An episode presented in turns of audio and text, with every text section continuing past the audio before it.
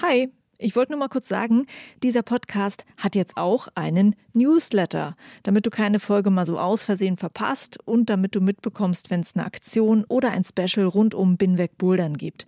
Den Newsletter, den findest du auf meiner Steady-Seite, das ist steadyhq.com slash binwegbouldern und natürlich auch auf binwegbouldern.de. Das war's, viel Spaß mit dieser Folge. You just feel good and you feel like you can express yourself and you don't have to tone police yourself and you can just be. It's such a simple thing. But like, we don't have that space and setting. So, I think it's really important to be able to provide it if we can. And this is also, again, not really a gendered thing, to be honest. I think any setter benefits from a space where they feel comfortable and safe because then you learn better. Hi and welcome to episode 118 of Binweg Bouldern. I am Juliane Fritz and my guest is Alice Svigule. She is a Latvian climber, former competition climber, and now a route setter.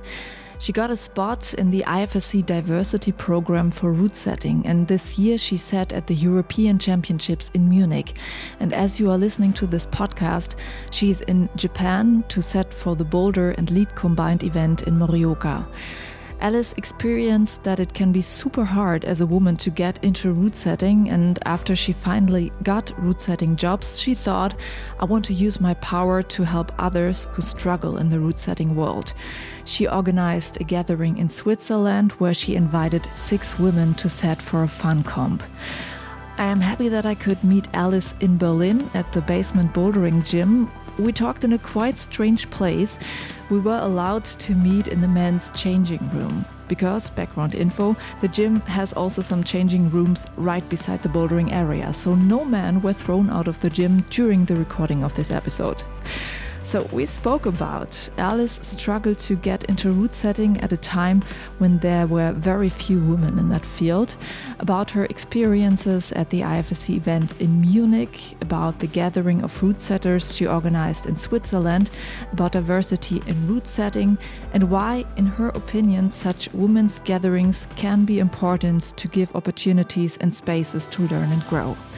An interesting side fact that we did not speak about is this year Alice also became part of the newly founded Development Commission for IFSC Europe, where they work on creating new ways to work with European climbing federations and give them support where it is needed and more. Before the episode starts, I want to say thank you to all the crowdfunding supporters for this podcast. Your support helps me a lot to make my work possible. And if you want to help too, you find the crowdfunding for Binweg Bouldern on the platform Steady. There's a link in the show notes and also on my website binwegbouldern.de. And now have fun with the episode. Why isn't there a women's setting? That is a question I've been hearing a lot since I've been watching IFSC competitions. And um, now I'm meeting a route setter, Alice, a route setter from Latvia, and she had been setting at some IFSC competitions this year because the IFSC set up a diversity program to fill some of these gaps that we've been seeing. But that is not the only interesting thing about her. She also felt that there should be done more. She just organized a meeting of international female route setters in a Swiss boulder gym in Alice? Elise. Elise? Elise. It sounds a little bit like your name. Elise. Oh, yeah, I know. It gets mixed up all the time. Don't worry, even by the owners. okay, it was in Elise Boulder Loft. Um, yeah, and I want to talk to Alice about her point of view in the bouldering scene and in the route setting scene. And first of all, hello, how are you? Hi, I'm okay as good as I can be right now. Mm -hmm. Okay. And we are meeting in Berlin at the basement Boulder Studio. Have you ever sat in Berlin or are you planning to set in any gym here? Um I think maybe at some point, yeah. I had wanted to earlier, but it was really difficult to like get my foot in the door. But honestly, like right now in like the past year, I haven't really tried or like reached out. Like it's not necessarily a goal, I guess. But no, I ha- definitely have a few gyms here where I'd really like to set. I think it would be cool. It seems to be like there's a nice community here and it definitely has a little bit of its own style. So I think it's really nice because then you can learn and like be around different people and I think that's always good. Yeah. I know that it's a long story, but uh, because we've talked before, but can you say why did you want to become a setter and how was your way into route setting? I don't even know where to begin, to be honest. I started setting because when I started bouldering or while climbing, as I moved through the different boulders at the gym, I like started coming to like the more difficult levels and I was in the Netherlands at the time and I mean I'm not a tiny person by any means, especially not by like IFSC athlete means. but I was in the Netherlands and the just demographic in general there like they're quite tall and have like pretty impressive ape indexes so like the length of their arms and I saw it was always these like groups of guys making these boulders, but like I was trying the harder stuff at the gym and on multiple occasions it was like I literally just didn't fit. Like my arms were too short to fit between the start holds. And I don't actually think that that's like climbing. I think it's pretty bullshit that like oh to make something harder you just make it like you move it further away.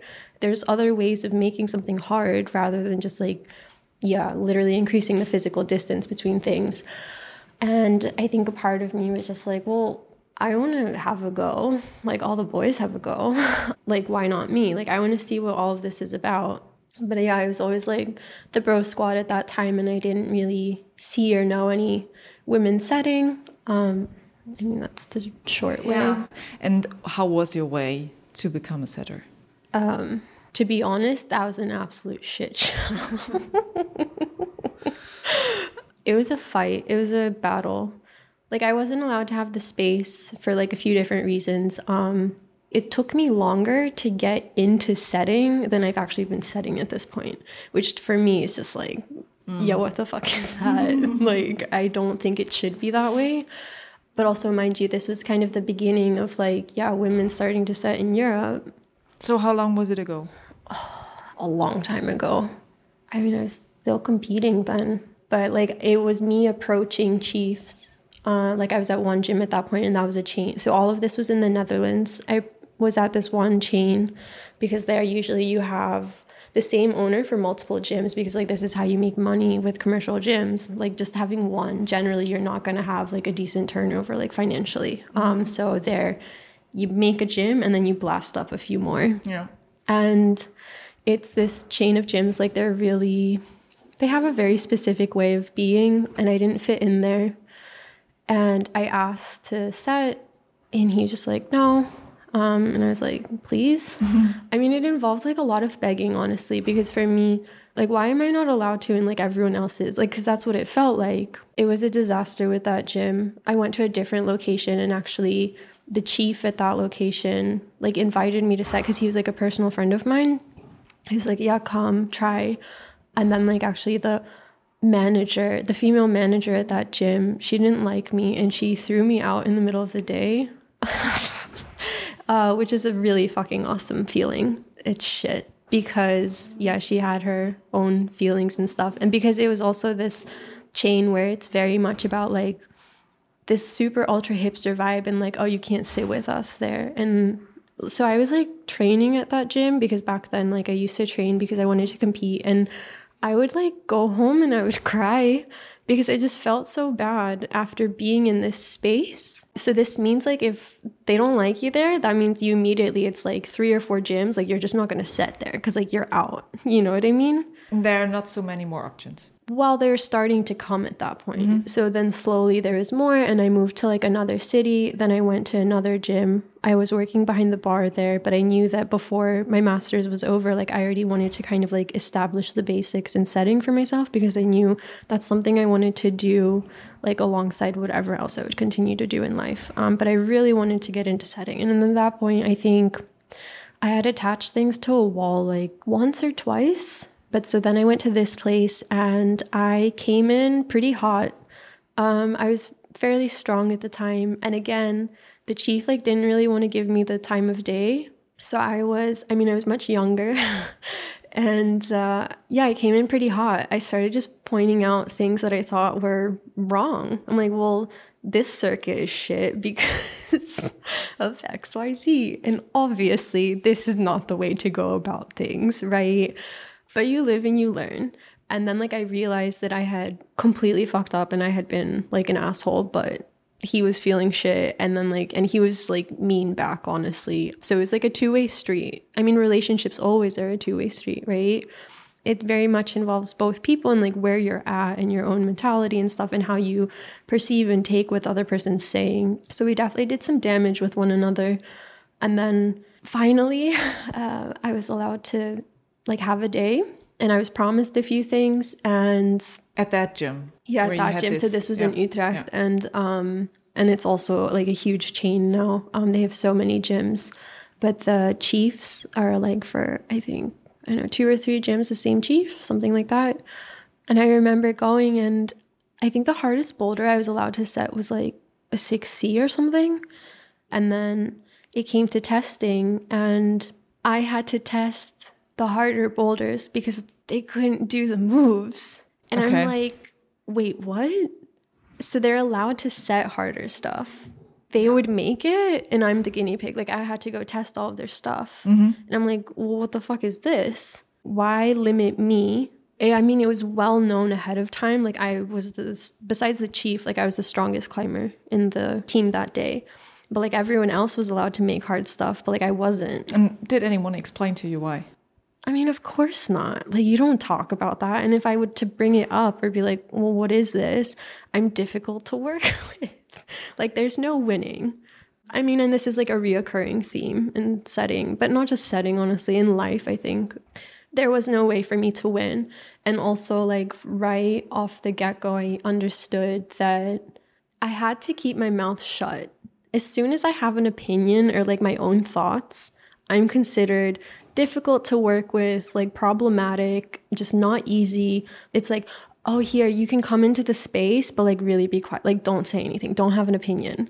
Like, you have to do what I say. Do you have the feeling that the other people working there um, were treated the same? Could they like um, say what they think about the boulders or anything? um, I mean, it was easier when they said it for the chief because they had learned to climb like on his boulders. So his style was like almost the only thing that they knew. So of course it's easy because they're like conformed to it because you are in a way like a product of your environment. Like where you learn to climb, like that really influences your style and like how you move and stuff. And it's the same for setting. Like they learn to set under him. And actually at that gym, this was the first time in my life that I realized I was thinking like there's something wrong with me. Like what is this? Like something is wrong with me. And then I'm like taking I'm thinking about all the boxes and I don't know, like a list of criteria or whatever. I'm like, okay, climb more than them. I'm like I seem to be even more motivated than they are to set. Like I really want this. I can test everything, blah blah blah. I'm like I'm a woman and that was the only difference really that I could find literally like the first time in my life I realized that sexism like exists was when I was being treated differently within the space of setting.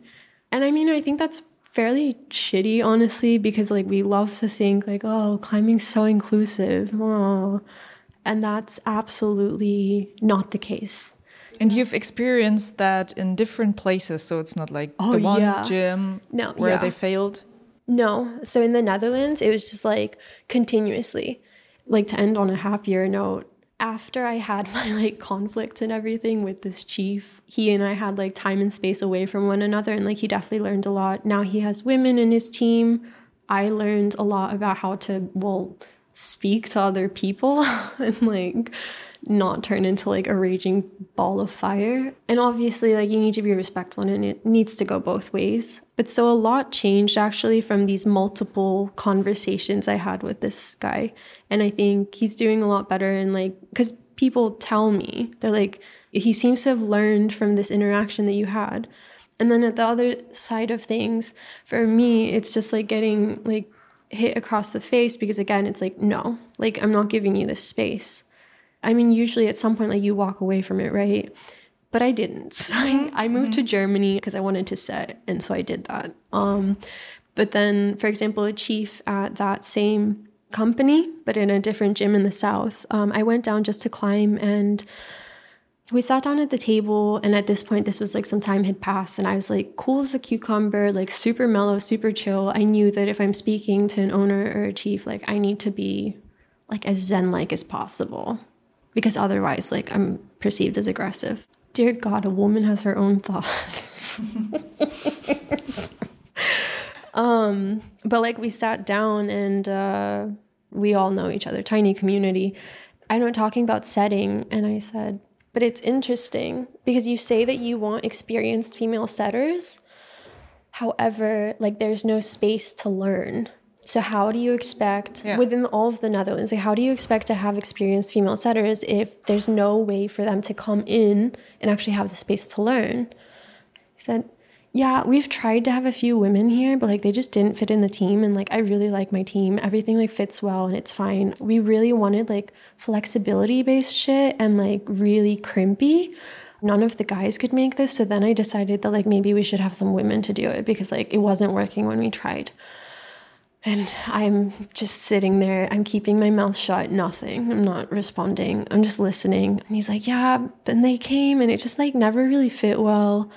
And I was like, uh huh, okay, interesting. Like, well, for me, for example, like my style in setting, it's actually quite powerful. It's powerful but technical. So you're not the kind of woman he expects to set at his gym. Well, and he was like, no, we needed women for to make girl boulders. And mm -hmm. it was like he said girl boulders.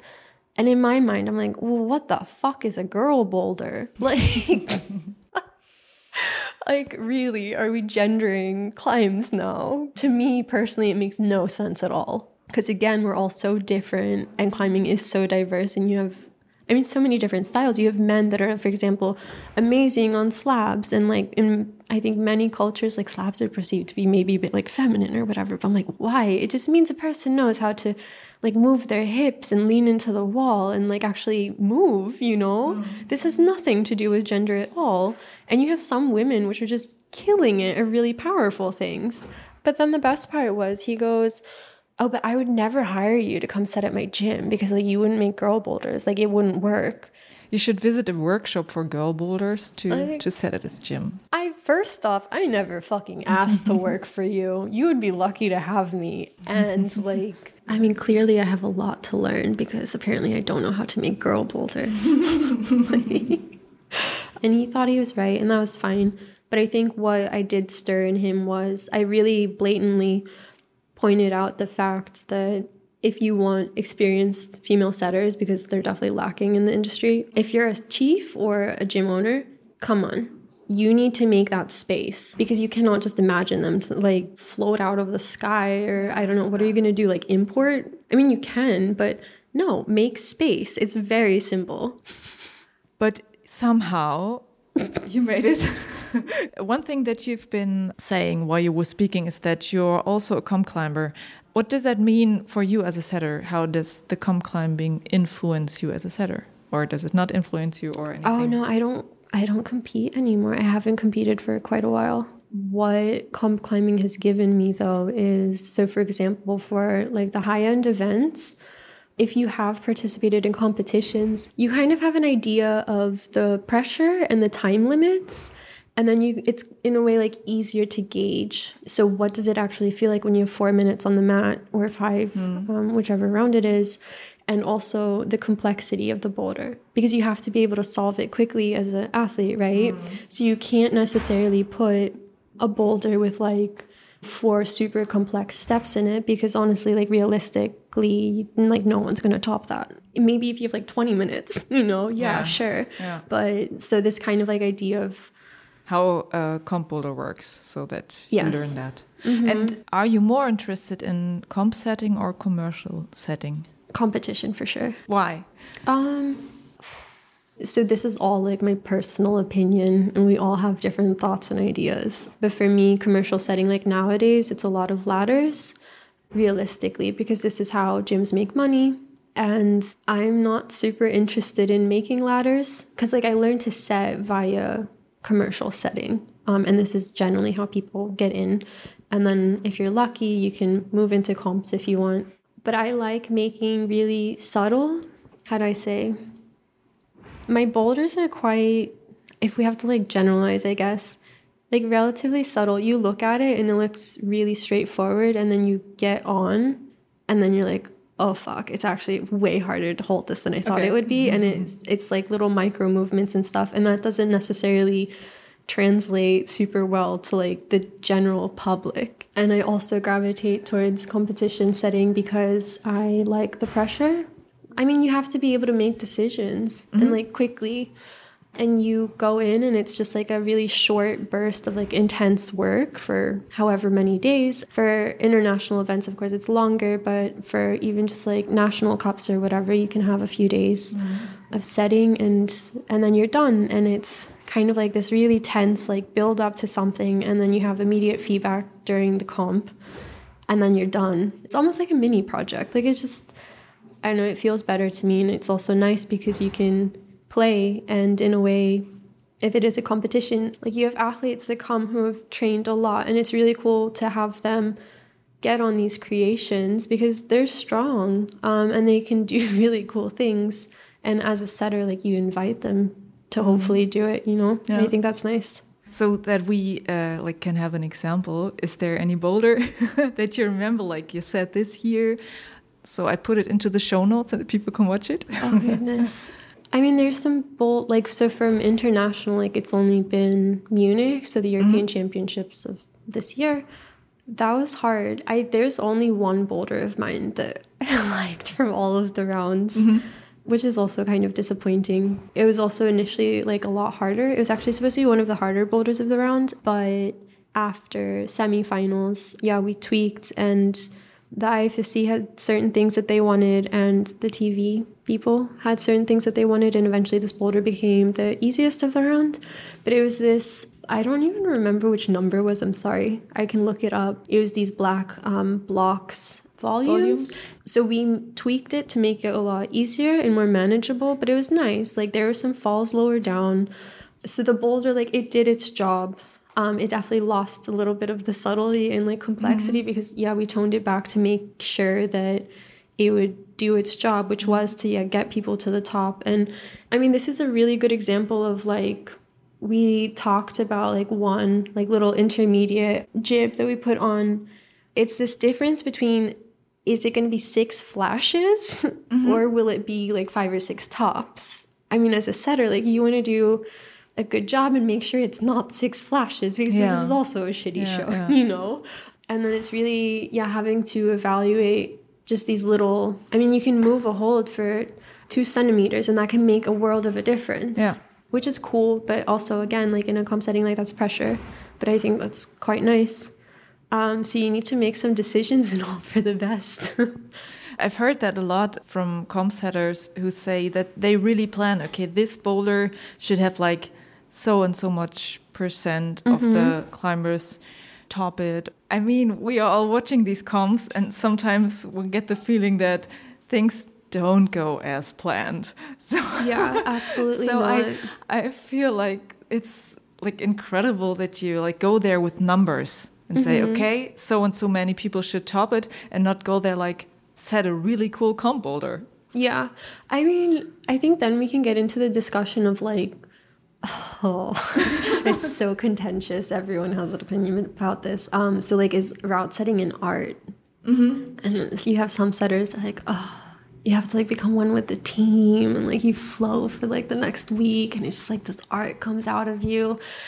And then you have people, I guess, that are a little bit more like me, where I'm just like, I'm coming in and I'm providing a service. Mm-hmm. Like, my job is not to be Picasso on these fucking walls. I need to create something that the organizers are going to be happy with and for me personally like i would hope that the athletes are happy with it like mm-hmm. it's not about me actually like mm-hmm. i'm there to provide a service and the product that i create is a boulder in this instance and then i think yeah you do need to think about so for example in a round i know you have for semis four boulders which style will each boulder be and then which difficulty. So like will it be the easiest of the round or will it be the hardest? And then you kind of have this gradient hopefully and then like the ordering of course of like which boulder will go first and tra la and it's like really actually like logistical. And if you want a comp to be good, you have to think about all of those things. And hopefully fingers crossed, you have a good chief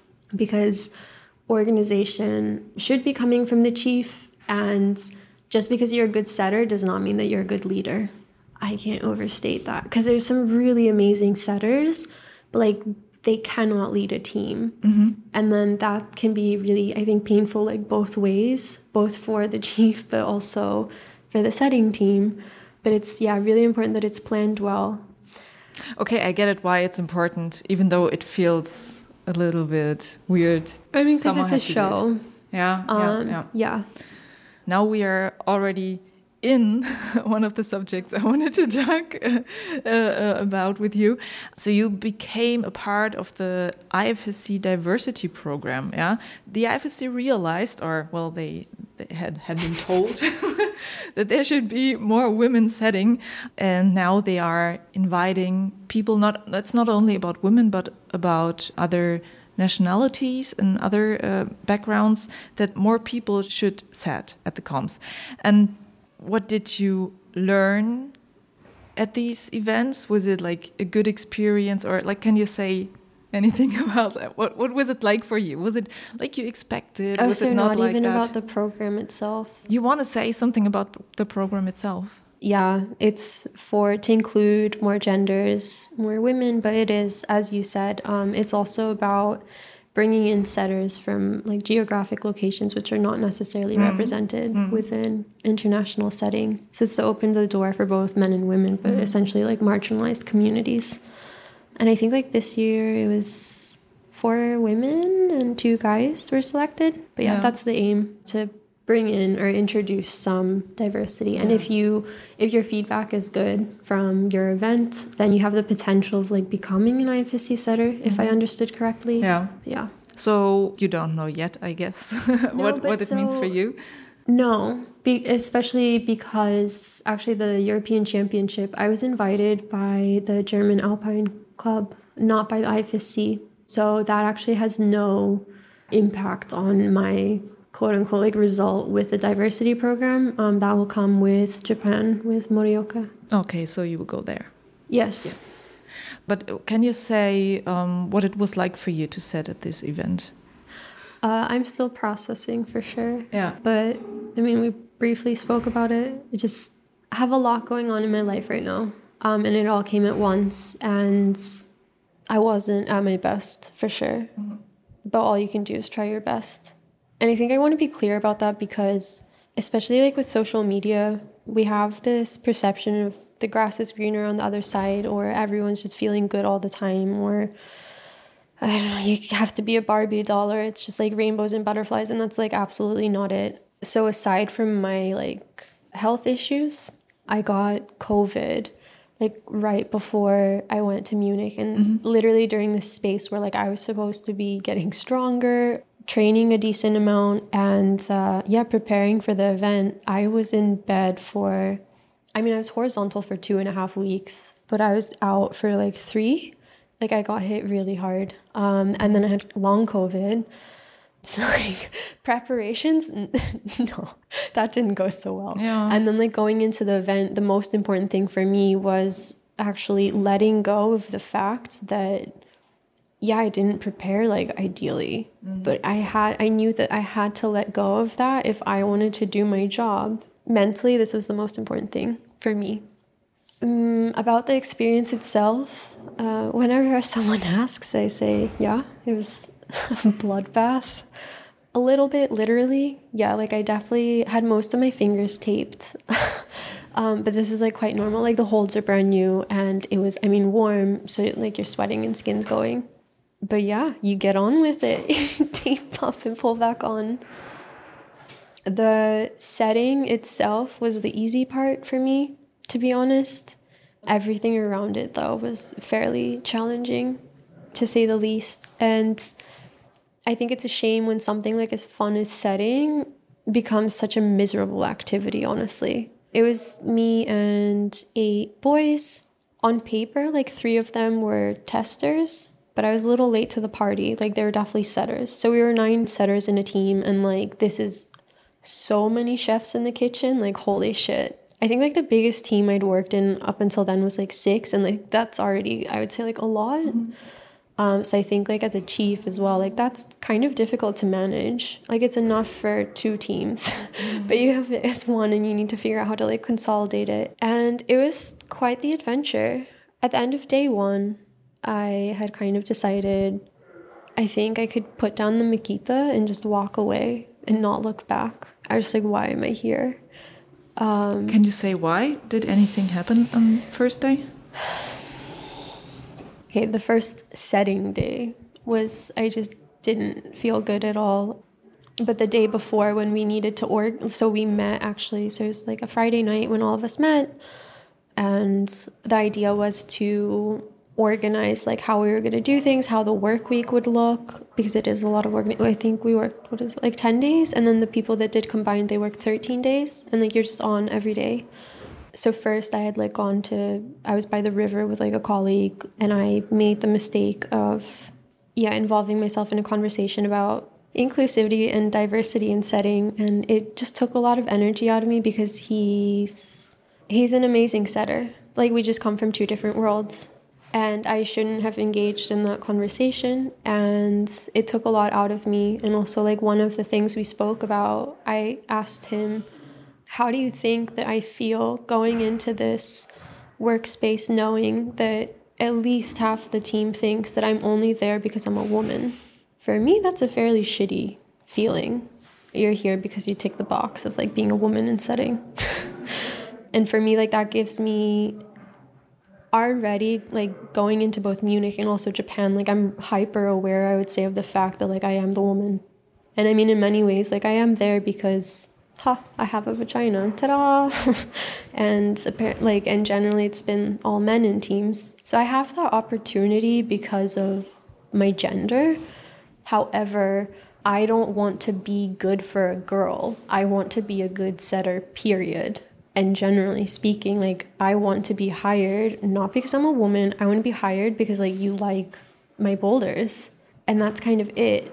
However, for example, getting into these big comps, that's just what it is right now. And it's, yeah, if you're a woman, if you push, you can get a spot. Or if, well, honestly, you know the right people, because that's what it is in setting and mm. climbing. I mean, life in general.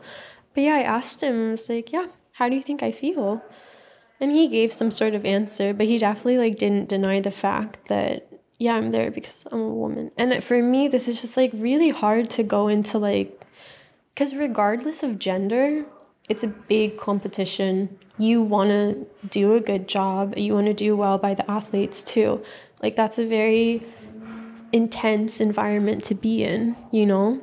And then when you just like add on this like little layer of like being the token woman, it's just added pressure. And like in general, I, put a lot of pressure on myself for me, it was inescapable, and it still is, just generally speaking, that when I show up for a setting job, I feel like I'm showing up for the entire community. And I like, I don't go to set and I'm like, oh yeah, like I'm just here for fun and like it's only about me. No, when I show up, people look because I am a woman and probably I'm the only woman there because nowadays like you generally don't see women doing that which is also just funny. But it means like I need to show up and I don't want to fuck up because I want to do good like by myself and also for the community and women who either want to become setters or who they are in setting and they want to like go into a different direction or whatever. They see you and they pay attention and for me, in many ways, like that's really uncomfortable. But I also think for me, it's always been like with power comes responsibility.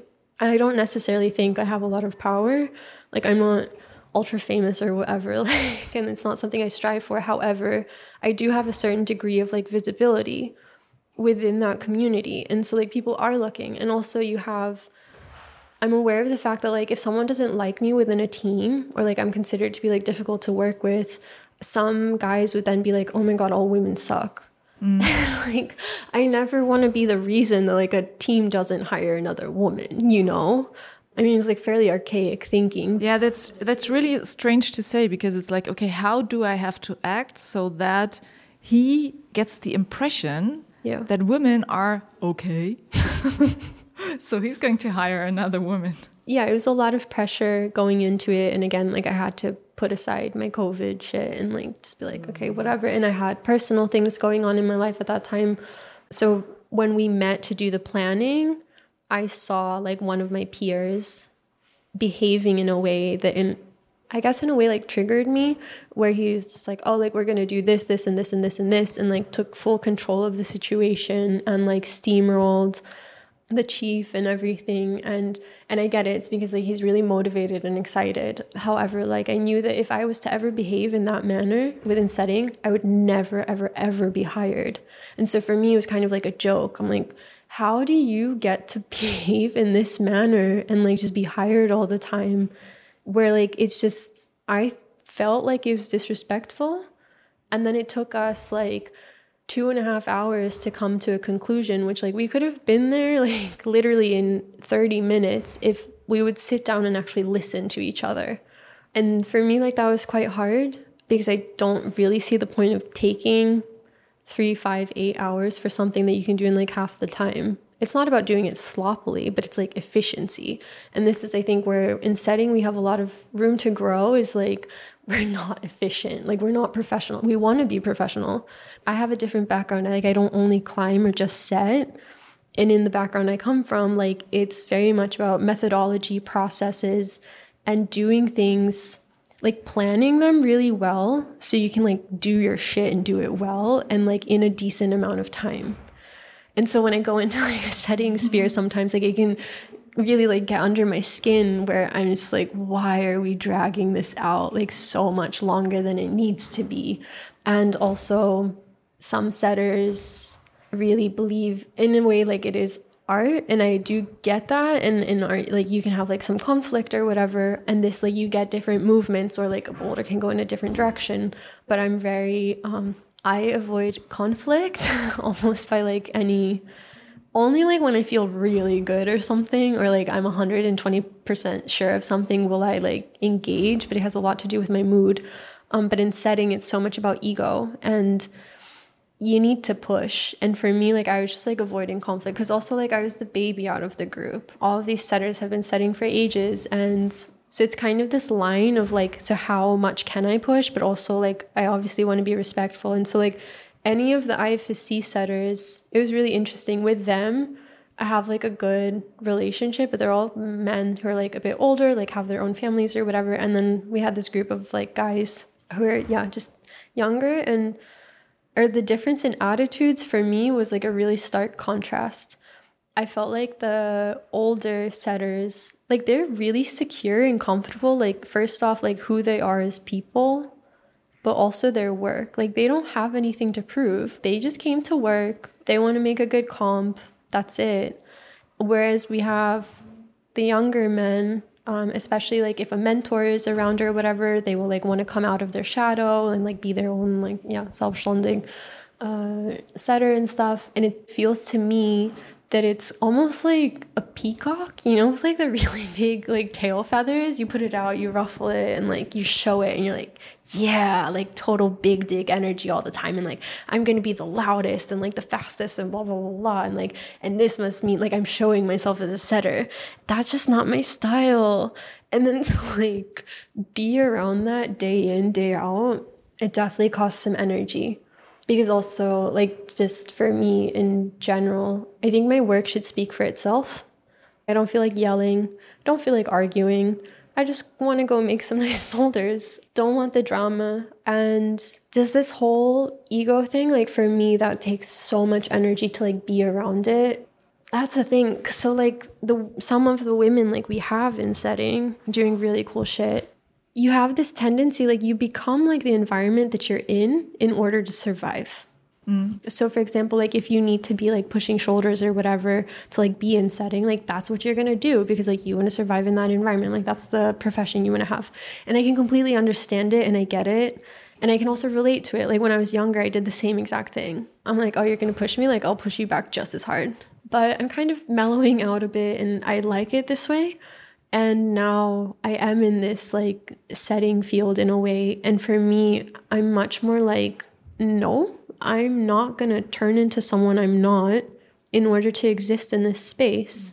Like, fuck that. I think we need to accept people for like as they are and who they are. And just because someone's more quiet, that is not weakness. That's absolutely not weakness. Just not everyone needs to be like piling on top of each other all the time. And that's fine. I mean, it's the beauty of diversity. Like, not everyone is the same.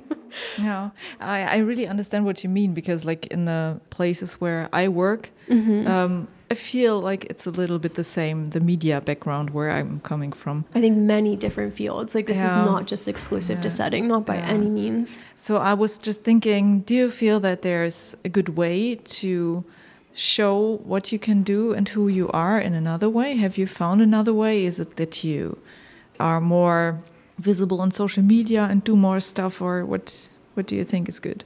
Um, well, that's hard. I mean, pro- uh, social media is like a whole other like rabbit hole we could go down. Yo.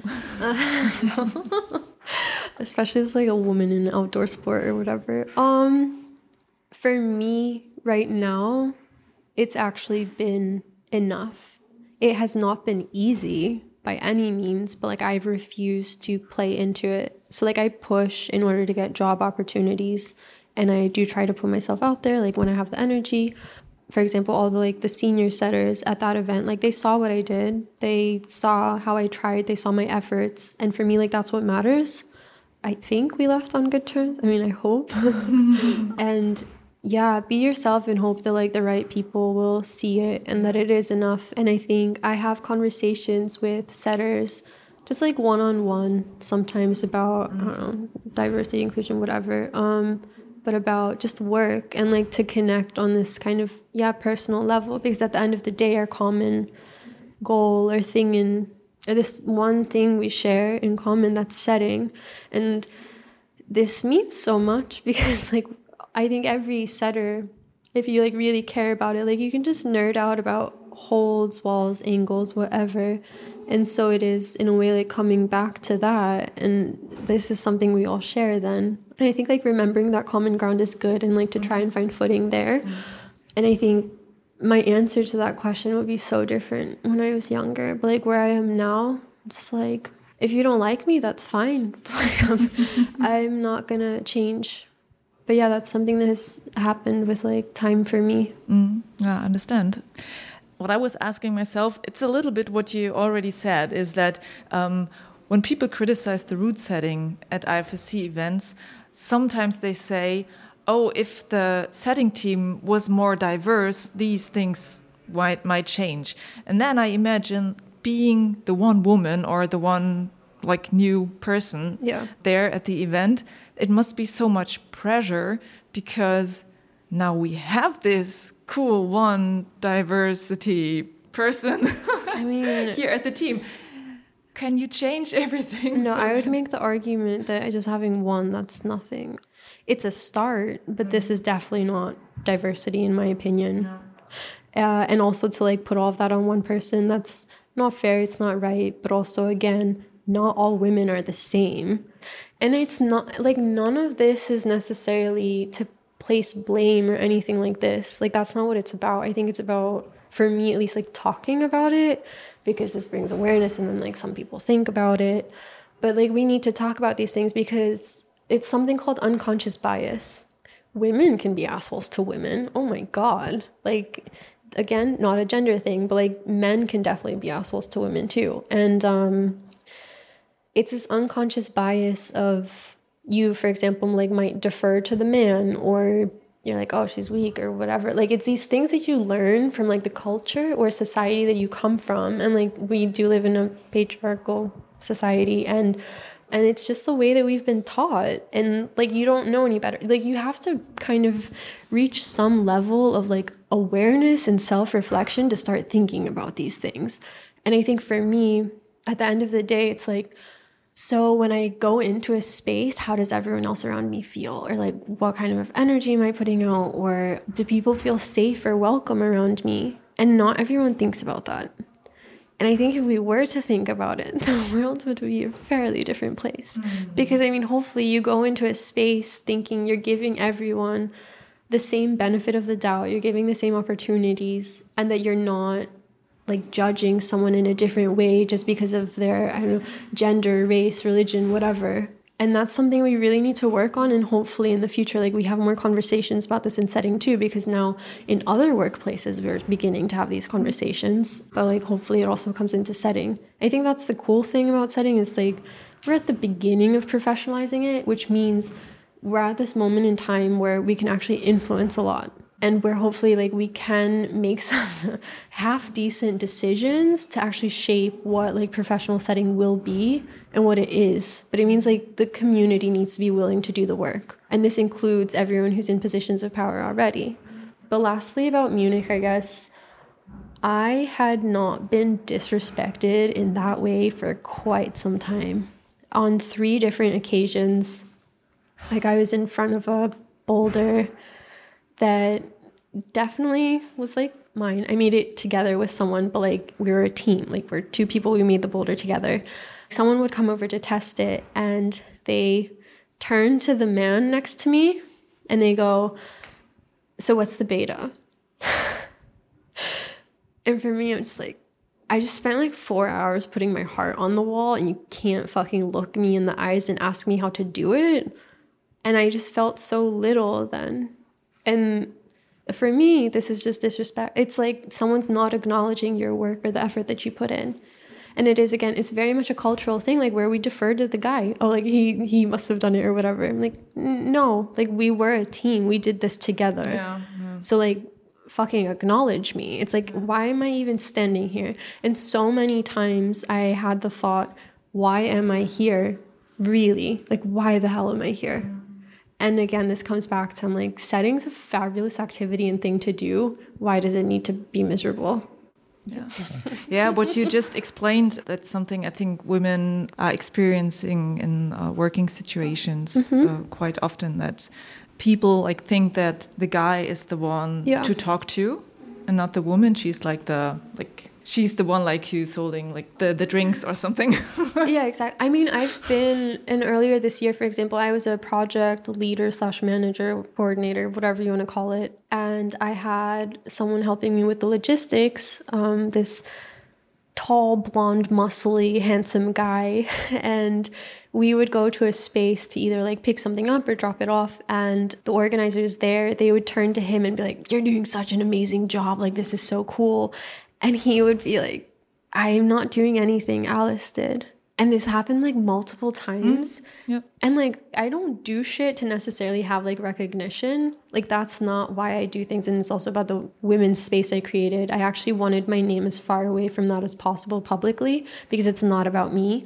But for example, like, what happens, yeah, in the spring with these projects where like people would turn to him and be like, oh, like so cool that you're doing this. It hits a nerve for me because I'm like, I did that.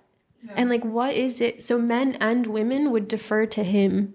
Mm. like, yeah, that's so mm. painful. And then it's also been interesting, like in my evolution as a human, is learning to be comfortable with saying, like, hey, I did this, not someone else, me. Yeah. And like actually giving myself credit for like pulling something off or like achieving something because it's also this fine line of like, oh, am I being like an arrogant bitch or whatever? Like, if I actually acknowledge that I did something, or like, yeah, am I being arrogant if I said I did XYZ? And like, for me, I just kept it all in for so long. I just didn't say anything. But now I'm just like, nah, give credit where fucking credit is due. Like, these boys did not do this. Like, I did that.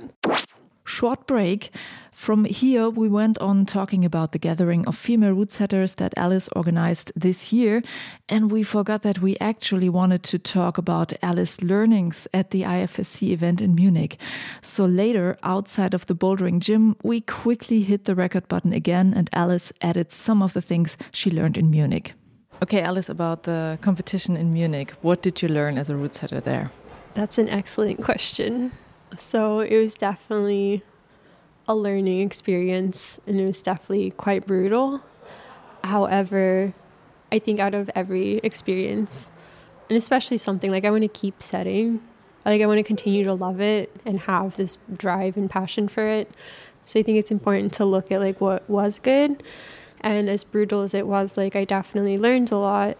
It was a little bit painful because it's also some like reiterations of some things I already knew I needed to work on. so, for example, having more confidence in myself and my work, and also believing in myself. If you don't believe in yourself, like no one else will. Like, you really, like, that's so important is to be like, okay, I'm here. I can do this. I am capable because that kind of sets the tone for everything.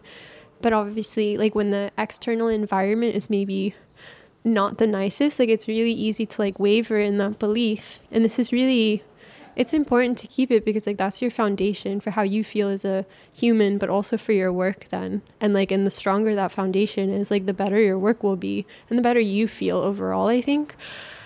And then the confidence thing. I need to have more confidence in what i do. Like i'm never going to say oh my god like i'm such a good setter. Like this boulder is amazing. That's not how i do things it's not natural for me but like you get feedback for your work right? And and the feedback i get seems to be quite good. And in theory that should build confidence for me but i really struggle to hear like properly hear and like internalize compliments. And this is like really problematic because like i'm not letting myself build up confidence then and obviously like with time gaining more experience and like the skill set's stronger and like I'm feeling like better and better in the field. But when you're in an environment like that, when you make something, first off, anyone that's creating anything, you open yourself up to like you're being vulnerable. It means you're putting yourself and your work out there and you're going to be open for criticism then and people will say things and this is like completely normal. But I think it's important to like recognize when people do create. They really are putting themselves out there and i think in a way like i really respect that because not everyone is willing to put themselves out there you know? But this also means for example at a comp like that or in a, any high pressure environment you make a boulder and you have to be able to fucking defend your work because that's what it's going to be. Like it will be picked apart. And this is like completely normal. And this is also like how we refine and we edit and like you make it better because I mean the aim is you put a skeleton on the wall, but then it's a team effort to like get it to where it needs to be. So like you need to let go of control and it's I think in my opinion really important to like listen to those around you then but like to a point because also if you let yourself just be like steamrolled like your entire concept is going to be gone you have to know this idea is good and it's worth sticking to it. But you also need to be like intelligent enough to understand like when either like something won't go or something won't work and it would actually just be beneficial to like know start over or to like completely change the concept of the boulder. But I think when you do have a good idea oh man like it's so important to be able to stand by it no matter like who's coming at you. And in Munich, like going into it, I knew like these are my weaknesses as a setter. Luckily, like I do have some really cool people around me, so setters, where like they do invite me to explore more and they do try and like lift me up because they know how hard I am on myself. But yeah, going into this environment, like I didn't do the best job, like being strong in my convictions and stuff. And I definitely need to work on also not avoiding conflict at all costs. because this also means you get pushed around. But I also know, like, especially as a woman, like, if I'm opinionated, I speak up, it's gonna be a really difficult time because it will be considered to be like aggressive. And generally, the other person goes on the defense immediately, regardless of like how peacefully I might say something. So it's really kind of tricky. And sometimes it feels like you just can't win. sometimes I just throw my hands up. I'm like, yeah, whatever, like, do whatever you want yeah, in Munich, there's especially one boulder where I knew the concept that I wanted and also like what we wanted for that wall profile, and it ended up being something completely else because I just I didn't push hard enough to keep the initial idea, and it's unfortunately something we ended up like missing in that round. So that's somewhere where, like, yeah, I need to work on that. But I think this also comes with time and experience, or at least I'd like to hope so. and I think within the setting community, it's really important that guys use their voices. Like, if you actually think that, like, a work environment's toxic, call out your friends on it. Like, if you see something going on that's, like, not necessarily inclusive or, like, nice to everyone, say something. Because, like, it shouldn't be on the minority, quote unquote, or like the single woman or whatever, to like have to defend themselves all the time or to be in these like really tense situations. Because if you are a guy that's like in good standing within setting, you literally have absolutely nothing to lose. Whereas like as a woman, you have everything to lose. If you speak up at like the wrong time or in the wrong way or whatever, like no one's gonna hire you. Like you just get blacklisted. But if for example you've been setting for 15 years and like you see one of the young guys being an asshole to someone, you just say something. So I think for progress and for change it's really important that yeah, you can't just put the work on someone else. You also need to think about, okay, what am I doing to mitigate the situation, or what am I doing to try and improve it? And it might sound cheesy, and I really don't care, but each one of us literally has a voice. And when you don't speak up, it's like you're condoning particular behavior. You're accepting like the status quo, and you're like, yeah, it's fine and it's really cool when you like go home and talk with your girlfriend about like yeah i really want diversity or whatever like i respect women and but when you come to work if your actions don't align with your words this is nothing like it honestly doesn't mean anything and lastly respecting women that you're attracted to is not respecting women and i think everyone needs to think about that it's um just because you want to fuck someone and you're nice to them, this does not mean that you're an inclusive person. Um, and I, because we're so unprofessional in setting, I really feel like that's something worth thinking about. How do you actually treat the people around you when you don't like want something from them? Um, that sounds brutal. It's true though. Man, it's a nasty world. All right, at this one thing I uh, still wanted to ask do you have a feeling like this diversity program gives space for development for those who are in there and who are sitting at competitions? When you told me there are things that you realized you want to do better, does everyone get the chance, the, like the second chance to do better then? Honestly, no, not necessarily you have um, the National Federation inviting setters, and then you have the IFSC appointing setters. So it's also like kind of a lottery if you get invited again. And it also depends on your performance. But so the diversity program is about introducing new blood, but this is something I think we definitely have room for improving is um, the feedback system for like existing setters. From what I know, there's not really like a strong framework for that? Because it's also like we're really lacking communication between the athletes and the setters and like we would all honestly just really benefit from it both the athletes and the setters. So i think that that's something to think about for the future because like if you're already there as an IFSC setter from what i know maybe i'm mistaken but there isn't really like where you're assessed yearly or something you know? Um, or where someone gives some sort of critiques. And in the industry, we have a lot of room for improvement for this, for feedback and constructive criticism, because at the end of the day, like that's how you grow and you develop. But it's also so much about respect. You need to respect the person in front of you and really be willing to listen, not just speak. I think that's something we can really work on. And like for me, I asked the chief after an event, Do you have feedback for me? But I know that not everyone does that.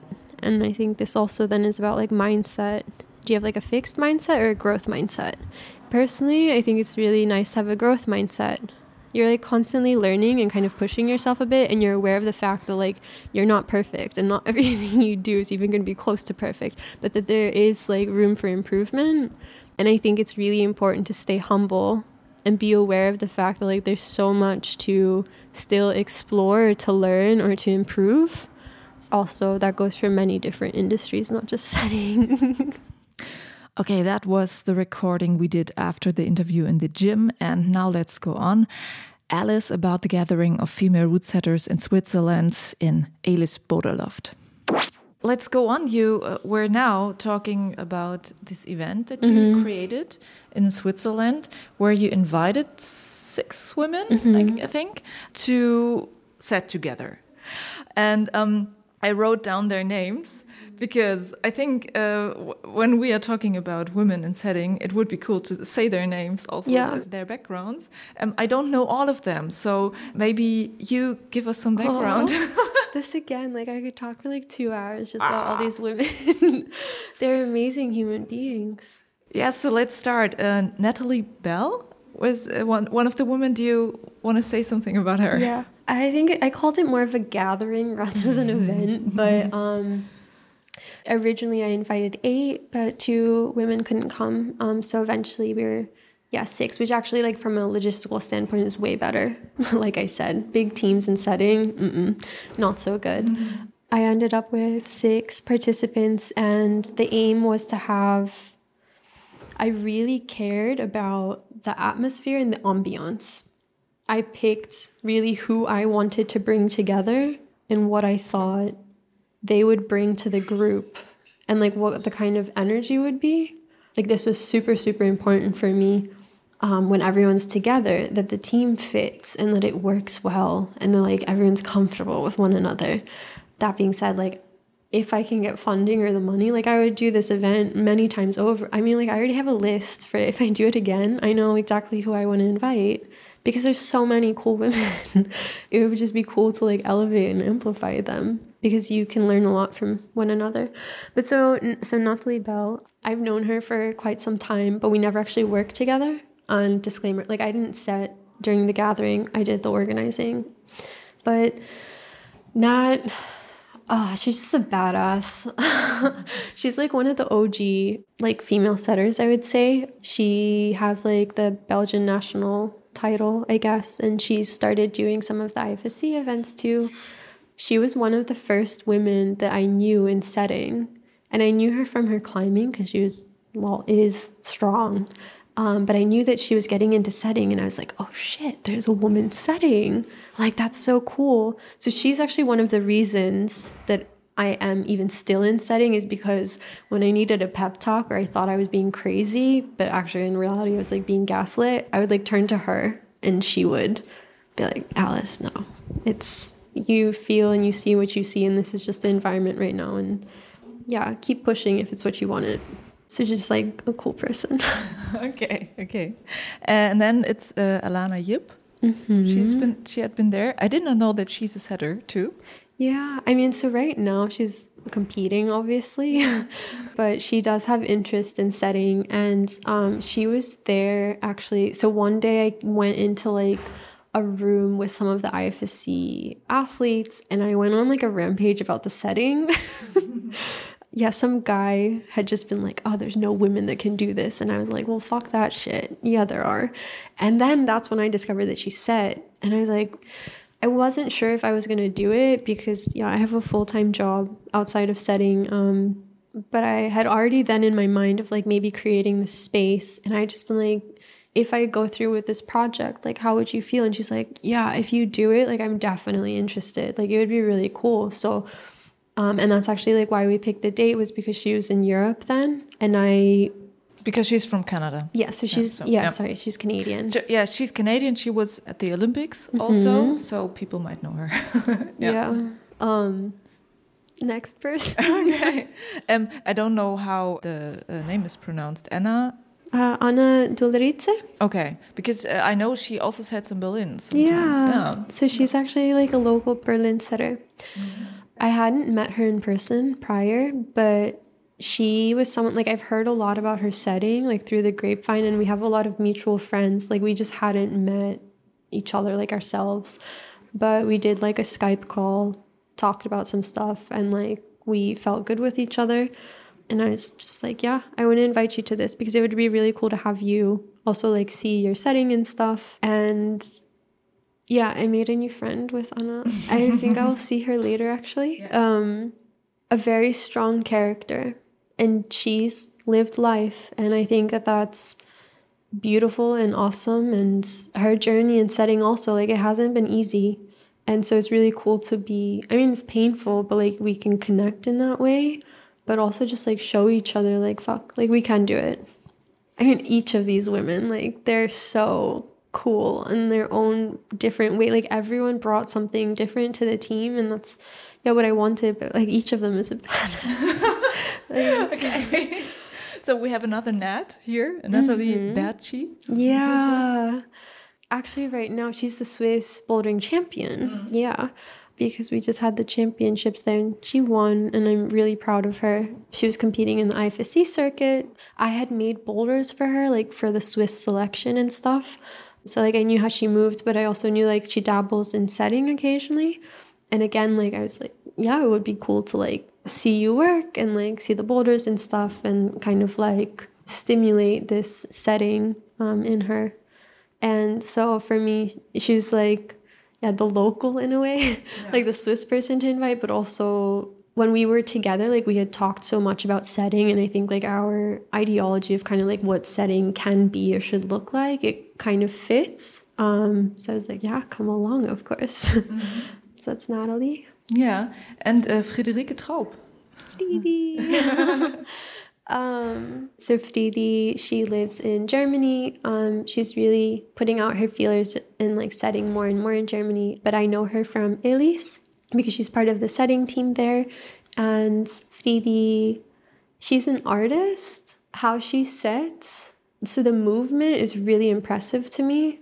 Um, and she definitely has like a specific style that she's like really good in, but just in general, she's a good setter.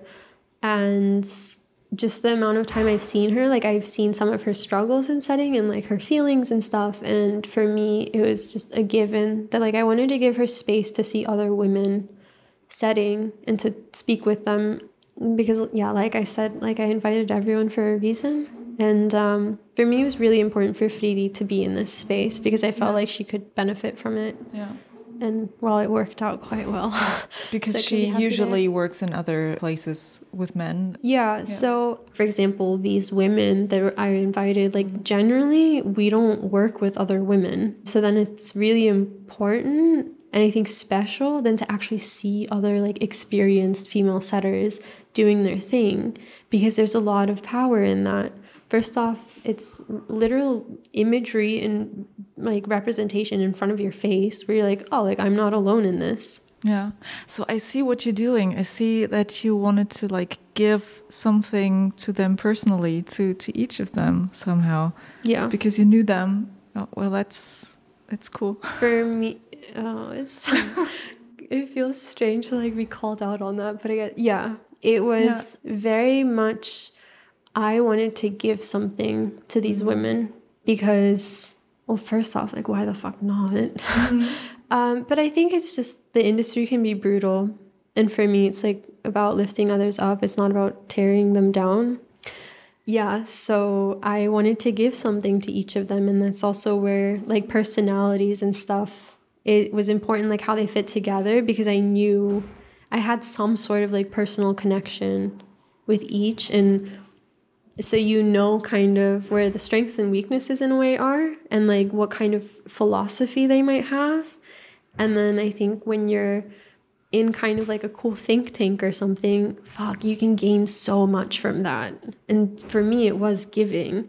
And I, for, I would have felt like I failed if everyone showed up and they felt like shit and they didn't feel good and then they didn't enjoy working and that they also didn't feel safe. And so for me, this is again, it goes back to like the ambiance and the atmosphere.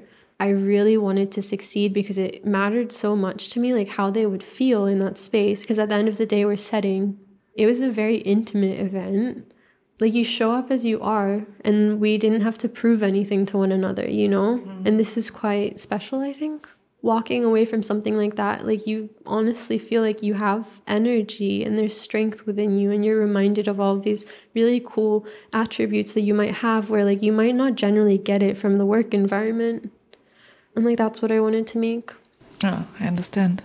Before I ask more questions about that, we have um, another six, one. Yeah. Six women. yeah. And I don't know her, and I don't know how to pronounce her name. Swan.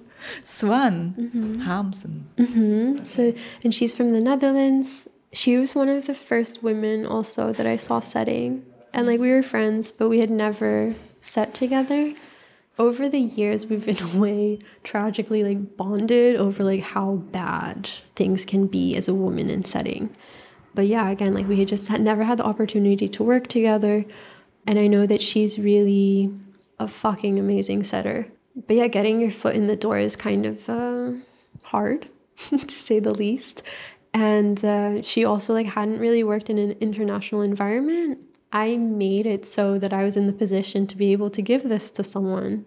And I really wanted to give it to her. And I know in watching her, even just like blossom, like for lack of a better word, in this environment, that's magic. Like that gives me energy to see first day, like really nervous, whatever. She came in second day and was just like, yeah, my nerves are gone. Like I'm ready to go and to see her feel this good and then just like like throwing boulders on the wall and each of them is just fucking amazing. This I think is amazing. It's really, really cool. Because again, really often if we go into I don't know, just these workspaces, like you don't always feel good. And I think it's special to have a blank canvas in front of you. We were doing like the fun cup, so you can be like creative with the boulders. So the boulders you set were for this? Yeah, it was just like um, summer series, like for the gym. It's for a general audience and like at all different difficulties. But there was this sense of freedom, but also just like camaraderie with other women. Then what follows or happens when you just feel good and you feel like you can express yourself and you can speak and you don't have to filter yourself. You don't have to tone police yourself and you can just be. Again, it's such a simple thing, in my opinion, but like we don't have that space and setting. And so I think it's really important to be able to provide it if we can. And this is also, again, not really a gendered thing, to be honest. I think any setter benefits from a space where they feel comfortable and safe because then you learn better. And honestly like you perform better then too. But this is kind of a chicken and egg thing in setting again too. Like we need more setters but like where do we teach them? Who should be making these spaces you know? Um, but since i guess apparently i'm the diversity and inclusion person um, for me i just like recognized if we do want more diversity in setting, we do need to make space for women because they do feel like outnumbered and a bit like you can be pushed to the side and it can be really brutal in these all male teams. But like ideally, I also have like some ideas and plans for the future, but I think it should be 50 50 within a team. Yeah, that's also people criticizing these all uh, women mm -hmm. teams saying why should there be only women shouldn't it be 50-50 or something yeah. so it's not like the plan is that only women set or something like that absolutely so. not no i mean you're going from like one side of the bridge to the other then like it's no that's mm. not the point and i understand that this like women only like that that can be really off-putting and i worked hard to like for me this wasn't women's only event or whatever like that wasn't the aim. For me it was simply to provide a safe space to come exchange share and work together. It happened to be all women because they hadn't ever had that opportunity.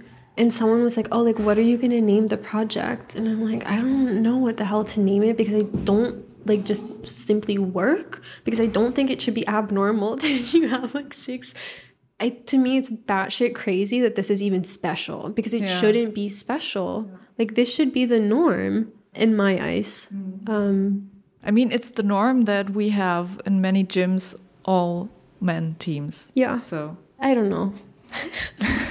like next question like ah yeah you know what what's interesting is that uh, when i started my podcast in the first or second year i wanted to make a series of uh, episodes about route setting and there mm. was also the question on, on, one episode if I can find a woman. And I did it only in Berlin, so I asked route setters from mm -hmm. Berlin. And at that time, there were two women in Berlin setting.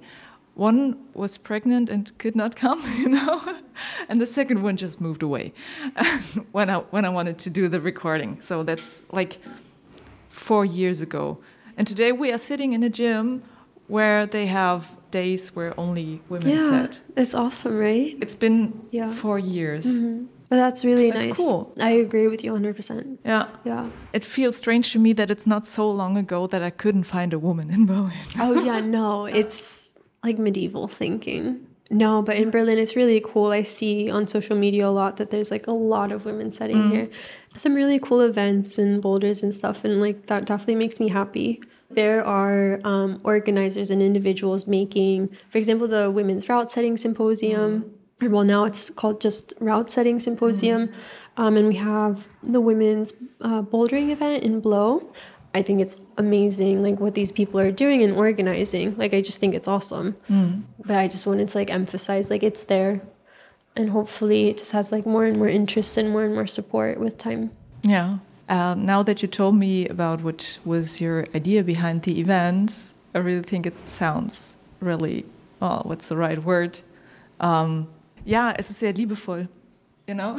yeah it is yeah leavable like this was i put a lot of heart into it a lot of energy because i feel like it was this thing of like there's no space for us and i kept consistently this spring being told oh like there's no women uh, or no women that can do this job like at a high enough level whatever and for me like nah fuck that like if they don't want to make space for us like i'm gonna make it myself and that's how it happened I just decided like I'm gonna go do it. If you want to consistently say, yeah, there's no women or yeah, they can't do it or whatever or whatever, I'm like, no, that's absolutely not true. There's so many talented and experienced and skillful female setters. It's you don't want to see them. We exist, and then it comes to like which voices do we choose to amplify?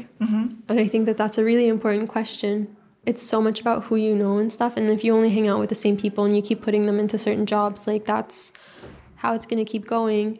And um, I'm like, well, we have these incredible human beings, and they're just as good as some of the setters already like out there and like with a name. I'm like, all they need is like a bit of a push. And I'm like, tell me one more time that there's no women that can do it. Like, no, like we can do it, and I wanted to show it and push it. I think it's really important to give back to the community, definitely, because it's collective empowerment. This is, and it's something I actually learned about uh, from science. So, like, I've always worked in male dominated fields. Being around the boys, like, that's nothing new for me. But we had a, yeah, I t- just attended like a seminar and it was about e- equality within um, science. But you have women that like make it into a certain position. So, for example, we do have a few women at like the IFSC level or whatever and they know how to fight or they have the right resources or circumstances and like and they make it into these positions but if you actually want like equity and diversity you need to care about everyone else the fighters are going to fight like they're going to be fine so these women that are in these positions or other people in positions of power what are you doing with the rest what are you doing to empower them or to bring them forward or like have them develop and progress in that field and that's so so important because it comes down to like yeah, you can go really far on your own, but if we want progress in general, like that needs to be collective. You don't do that on your own. And so, interestingly enough, at the beginning, when, yeah, I was looking for funding for the project, um, I was just speaking with someone and he's like, but you're to set there too, right? Like you need to like be a part of it. And I was like, no, no, no. Like I'm, act- I'm stepping away. Like I'm not to touch the Makita. Like it's about the women's setting. Like I'm just to organize. It's like, what do you mean? Like, but you're gonna set too. I'm like, no, like, it has nothing to do with me. I have like really cool setting opportunities at this moment in my life. So you wanted to give the space to others. Yeah, but it's like probably I also want to be like, oh, like I just mm-hmm. got them. But that's not true. Like I worked really fucking hard to have these opportunities, and that's just a fact but it's evident to me like i'm gonna be fine if i want an opportunity like i'm gonna make it even if i don't make it i'm gonna make sure that in some way i can get my foot in the door because i push hard and if the opportunity is there like i'll take it. But not everyone is like that. And i just remember the guy being like he it was so hard for him to understand like i wasn't going to set. And i'm like this gathering has nothing to do with me. I want to give space to these women to do their thing and shine and learn because it's not about competition for me. I'm like i'm fine. It really has nothing to do with me. And I think that's really important moving forward. And also like for leaders to like understand that. Because again, just throw in one woman, yeah, you only get so far. And also, for example, if the woman makes it or minority, whomever makes it, but they're just like, oh yeah, I made it, it's really cool. this isn't progression. It's like, if you do have this power, what are you going to do with it? And I think that's really important to think about. Not again, not just in settings, everywhere in life. Elevate and empower. Yeah, thank you.